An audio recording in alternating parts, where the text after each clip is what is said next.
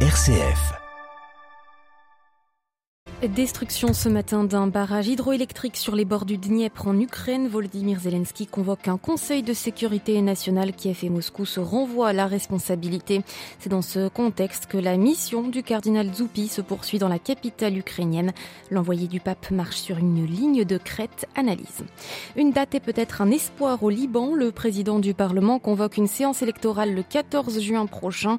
Nouvelle tentative pour élire un président de la République, fonction vacante depuis La fin d'un bras de fer entre Varsovie et Bruxelles, de mauvais augure pour la Pologne. La Cour de justice de l'Union européenne a tranché, considère la réforme judiciaire portée par le pouvoir non conforme au droit européen. Avant la calmie en début de semaine, le Sénégal théâtre de violence jeudi et vendredi dernier, 16 morts dans les heures entre jeunes et policiers. À l'origine de la colère, la condamnation à deux ans de prison de l'opposant Ousmane Sonko, dossier décryptage. Radio Vatican, le journal Delphine Allaire. Bonjour, Conseil de sécurité national convoqué d'urgence en Ukraine après l'explosion ce matin du barrage hydroélectrique de Karovka au sud du pays, région de Kherson. Les deux camps se rejettent la responsabilité, crime de guerre des terroristes russes pour l'administration présidentielle ukrainienne. Les autorités locales installées par Moscou affirment-elles que le barrage a été partiellement détruit par des frappes ukrainiennes.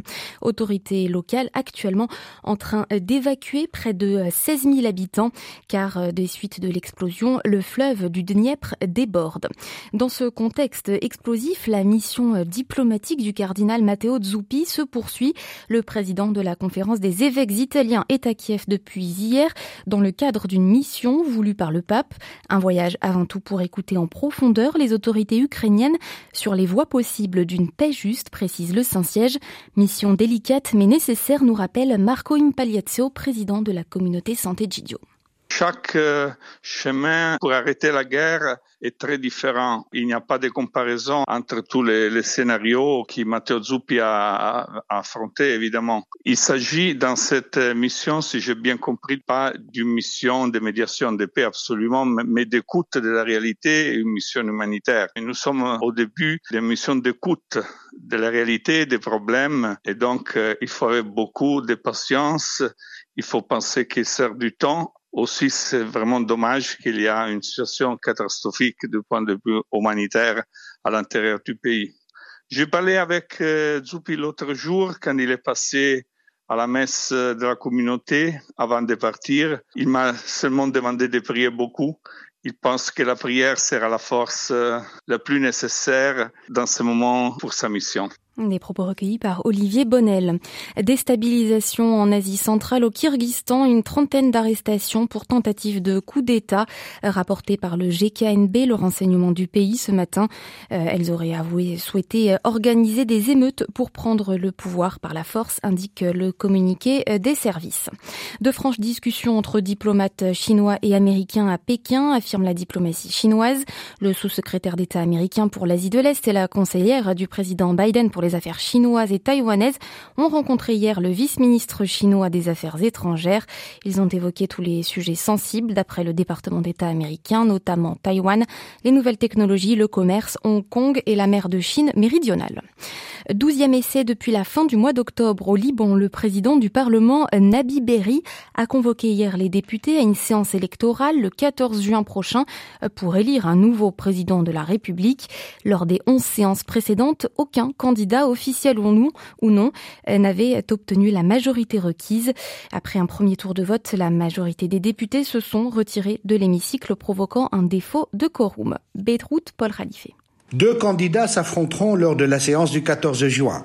Sleiman Frangieh, leader maronite du nord du Liban, soutenu par le Hezbollah et ses alliés, et Jihad Azrour, chef du département Moyen-Orient et Asie centrale du Fonds monétaire international, appuyé par les principaux partis chrétiens et des députés de la contestation. Le courant patriotique libre fondé par Michel Aoun et les forces libanaises de Samir Jaja avait officialisé le week-end dernier leur soutien à la candidature de Jihad Azrour après des semaines de tractation pour barrer la route au candidat du Hezbollah. Cela ne signifie pas que le Liban aura un président le 14 juin après plus de sept mois de vacances présidentielles. Le Hezbollah a jugé le fonctionnaire du FMI trop proche des Américains et l'a qualifié de candidat de défi. Que peut-il donc se passer le 14 juin À la première séance, les deux tiers des votes, soit 86 députés, sont nécessaires pour élire le président, un score qu'aucun des deux candidats ne peut réunir. À la séance suivante, le Hezbollah et ses alliés provoqueront un défaut de quorum pour que Jihad Azrour ne soit pas élu avec 65 voix. Paul Khalife, Beyrouth, RFI pour Radio Vatican.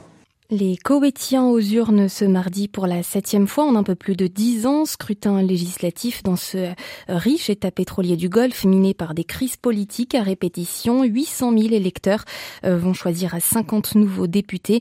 Cela après l'invalidation des élections de septembre dernier. Cette instabilité euh, politique refroidit l'appétit des investisseurs pour le Koweït dans la situation euh, tranche avec celle de ses puissants voisins du Golfe. Des soldats israéliens en manœuvre militaire au Maroc, c'est une première. L'État hébreu participe aux exercices internationaux qui commencent aujourd'hui dans le royaume les plus importants du continent africain. 8000 soldats de 18 pays sont attendus. Rabat et Tel Aviv accélèrent là leur coopération depuis la normalisation de leurs relations. C'était en décembre 2020 dans le cadre des accords d'Abraham. La fin d'un long bras de fer entre l'Union européenne et la Pologne, la réforme de la justice polonaise, c'est-à-dire la loi sur le pouvoir judiciaire entrée en vigueur en février 2020, est contraire au droit européen, selon Bruxelles.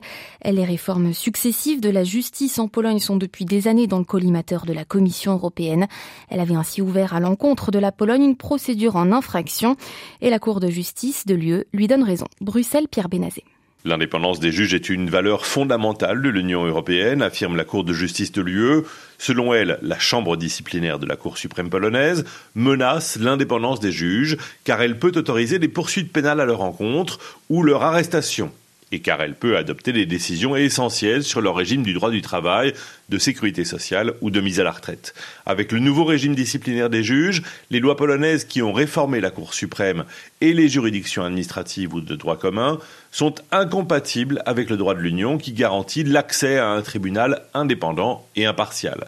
De même, la Cour de justice de l'UE rejette l'obligation pour les juges polonais de déclarer leur appartenance à un parti, une association ou une fondation. Surtout, la Cour torpille l'avis du tribunal constitutionnel polonais qui estimait le droit de l'UE inférieur au droit de la Pologne. La Pologne a maintenant l'obligation d'adapter ses lois pour rebâtir une justice indépendante. Pierre Benazet, Bruxelles, RFI pour Radio Vatican. Nouveau plan contre la déforestation de l'Amazonie présenté par Lula hier au Brésil. Il prévoit la saisie immédiate de la moitié des zones exploitées illégalement à l'intérieur d'espaces protégés.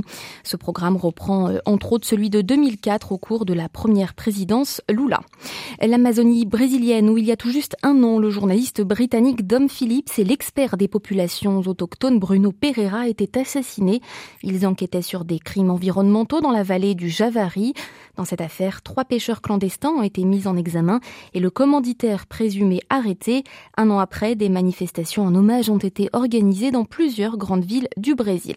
Reportage à Rio avec Sarah Cozzolino. Sur la plage de Copacabana, les proches de Dom Philippe ont annoncé la création d'une ONG pour poursuivre son combat d'informer sur l'Amazonie, mais aussi la publication d'un livre qu'il rédigeait.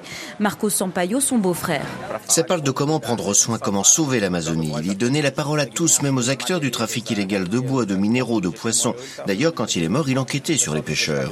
Malgré les promesses du président en matière de protection de l'environnement, la Chambre des députés a approuvé la semaine dernière un projet de loi menaçant les terres indigènes Beto Marubo, président de l'Univaja, l'Union des peuples du Javari.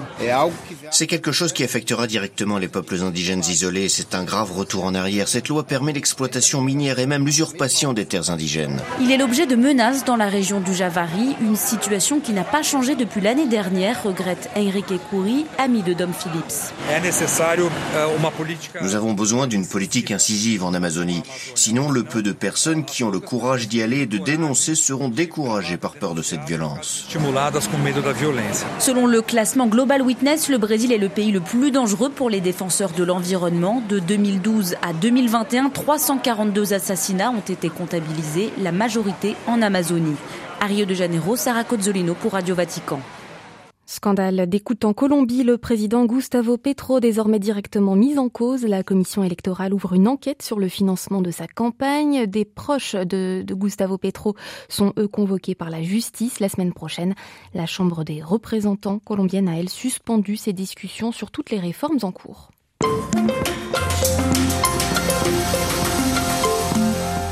Rue barrée, pneus brûlés, saccage de bureaux, de véhicules, affrontements entre groupes de jeunes et forces de l'ordre, le Sénégal a été le théâtre jeudi et vendredi dernier de scènes de violence qui ont provoqué la mort de 16 personnes officiellement. À l'origine de cette colère, la condamnation à deux ans de prison de l'opposant Ousmane Sonko, reconnu coupable de corruption de la jeunesse, il était accusé de viol.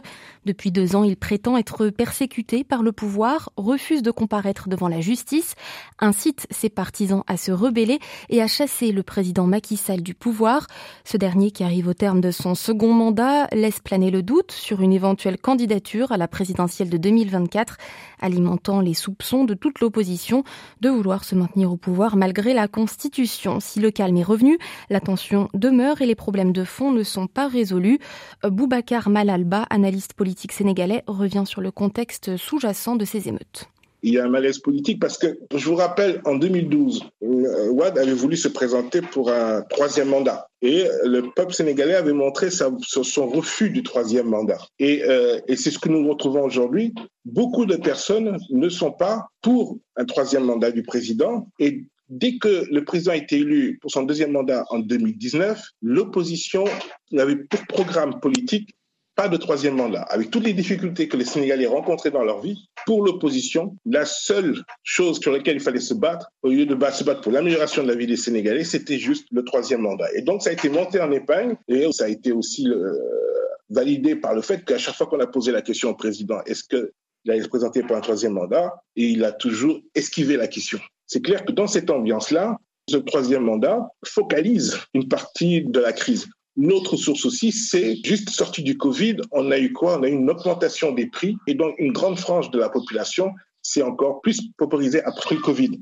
Et donc, si vous mélangez un petit peu tout ça, vous avez un cocktail explosif et la mèche a été allumée par Sanko. Est-ce que Macky Sall, à son tour, pourrait utiliser euh, ces événements ou utilise-t-il déjà ces événements euh, pour entretenir en tout cas euh, le doute ou, ou ses soutiens? Pour le président Macky Sall, ce qu'on peut faire, c'est des spéculations. Le seul qui sait exactement ce qu'il veut, c'est lui. Par contre, ce qu'on peut quand même concevoir quand on connaît la réalité politique au Sénégal, c'est qu'à partir du moment où le président de la République dit qu'il n'est pas candidat, il perd le contrôle non seulement sur son parti, il perd le contrôle sur, euh, sur le gouvernement, il va perdre le contrôle sur le pays parce qu'on va automatiquement se mettre en campagne électorale. S'il avait dit ça il y a deux ou trois ans, ben, ça fait deux ou trois ans que le Sénégal aurait été en campagne électorale. Est-ce qu'il y a des, des, personnes, des organisations, des secteurs de la société civile qui peuvent euh, jouer le rôle de modérateur dans la crise qui s'est installée euh, ces derniers jours Ce serait peut-être les confréries religieuses qui sont assez puissantes au Sénégal et qui ont eu récemment à poser des actes qui ont permis de calmer un petit peu la situation sur certains actes. Mais eux aussi, aujourd'hui, leur influence est en baisse parce que les populations disent oui, vous vous occupez du spirituel, mais le temporel, vous nous le laissez. Et il est arrivé aussi que des responsables religieux ont versé dans la politique ce qui quelque part décrédibilise un petit peu le côté euh, au-dessus de la mêlée. Vous avez des acteurs de la société civile, mais vous savez, il y a une sorte de, de dictature qui s'installe au niveau des souteneurs de l'opposition. Si, vous prononcez, dites quoi que ce soit contre Sonko, vous avez forte chance de, de, vous retrouver insulté dans les réseaux sociaux, et ça peut aller jusqu'à ce qu'on vous violente ou on, on, on brûle votre voiture. Aujourd'hui, on en est à cela. Hein. Sénégal, on peut plus aujourd'hui débattre sereinement parce que dès que vous dites quelque chose contre son Sonko, automatiquement, vous êtes voué aux gémonies. Mais bon, beaucoup d'acteurs de la société civile se sont retrouvés à, tenir des propos qui étaient plus des propos politiques. Et puis vous avez euh, des ONG comme Amnesty International qui sont plus pour le laisser faire en disant, bon, les gens doivent pouvoir manifester devant le palais présidentiel, mais s'il y a des problèmes, s'il y a des personnes qui essaient de rentrer à l'intérieur du palais présidentiel, qu'est-ce qu'ils vont dire? Ils vont dire, ah oui, mais bon, non, il y a ces ONG-là qui aujourd'hui posent plus de problèmes que de solutions. Ils ne sont pas dans l'apaisement, mais ils sont dans l'accusation, ce qui n'est pas du tout ce que l'on recherche aujourd'hui. Donc, euh, c'est un petit peu difficile de trouver des acteurs totalement neutres, en tout cas perçus comme neutres par les différents acteurs politiques. Interrogé par Xavier Sartre, Boubacar Malalba, analyste basé à Dakar, était ce matin l'invité du dossier de Radio Vatican.